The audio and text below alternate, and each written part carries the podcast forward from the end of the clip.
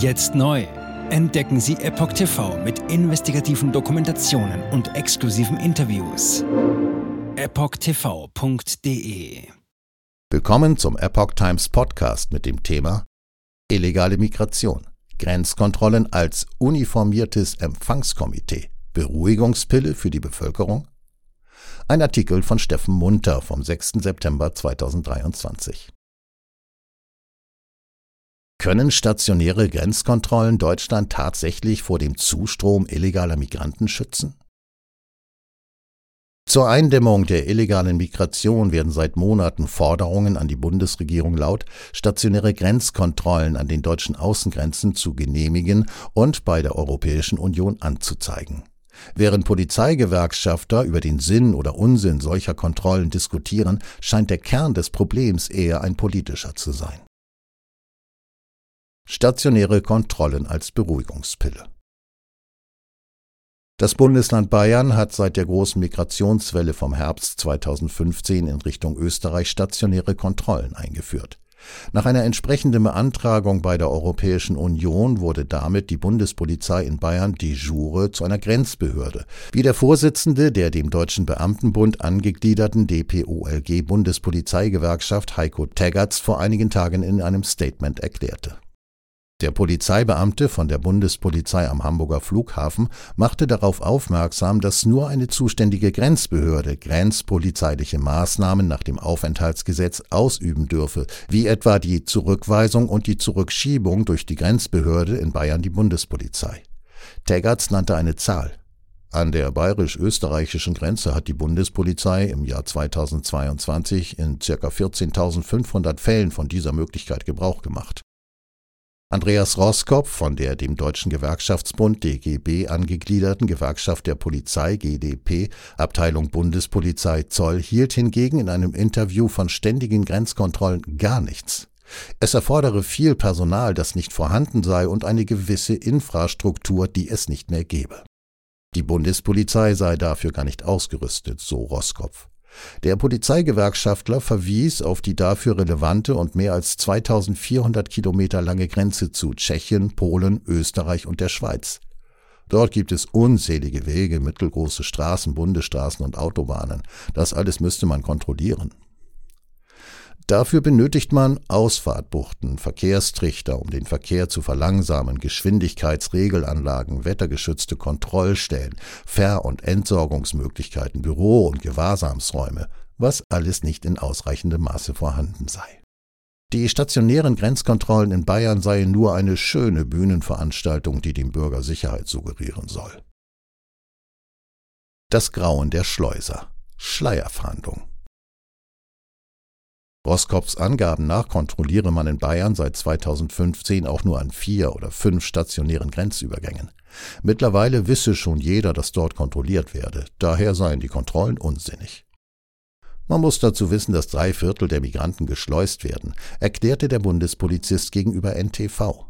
Die Schleuserbanden agierten hochprofessionell und stellten sich stundenweise auf Veränderungen bei den Kontrollen ein. Die Anzahl der dort aufgegriffenen Migranten ist nach Roskopfs Angaben sehr gering im Verhältnis zur Zahl der Menschen, die zu uns kommen. Roskopf hat einen anderen Favoriten. Wir glauben, dass es mit modernen, flexiblen Kontrollen besser funktioniert. Dennoch lobte Roskopf die Kollegen an der bayerischen Grenze. Die würden es genau richtig machen, aber nicht wegen der stationären Grenzkontrollen, sondern wegen der Schleierfahndung hinter der Grenze. Dort seien sie unvorhersehbar mit Drohnenüberwachung, mobilen Büros und Containerunterkünften auf Rädern. Um gegen die Schleuser besser vorgehen zu können, um ihre Banden zu zerschlagen, fordere man den Zusammenschluss von Landespolizei, Landeskriminalämtern, Bundespolizei, Zoll und dem Bundeskriminalamt der Kern des Problems. Der Bundespolizeibeamte macht jedoch noch auf ein ganz anderes Problem aufmerksam, weshalb auch weitere stationäre Grenzkontrollen nichts an der Situation ändern würden. Wenn ein Mensch an der Grenze ein Asylbegehren äußert, müssen wir dem nachgehen. Man könne nur in Ausnahmefällen zurückweisen, beispielsweise bei Einreisesperren. Ansonsten müssen wir sie bis zur nächsten Ausländerbehörde im Inland weiterleiten. Nur die darf feststellen, ob das Asylbegehren berechtigt ist.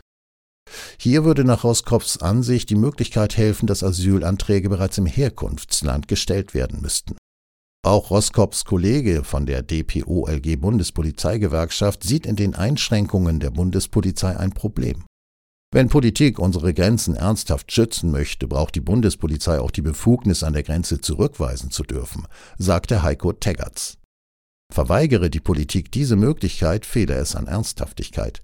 Dann werde sich die Situation in den Ländern und Kommunen weiter zuspitzen. Für Teggerts ist die Bundespolizei schlichtweg zu schade dafür, als uniformiertes Empfangskomitee im Einsatz an der Grenze zu verkommen. Jetzt neu auf Epoch TV. Impfgeschichten, die Ihnen nie erzählt wurden. Eine eindringliche und aufschlussreiche Dokumentation, deren Trailer YouTube nach drei Minuten entfernt hat. Schauen Sie für nur kurze Zeit die gesamte Doku kostenfrei. Jetzt auf epochtv.de. Ich war geimpft worden. Ich begann unkontrolliert zu zittern. Er verstarb 33 Tage später. Ich kann meinen Kopf nicht aufrecht halten. Dann brach ich zusammen, ganz plötzlich. Vom Start weg haben wir nicht die Bedingungen erreicht, die normalerweise erreicht werden müssen.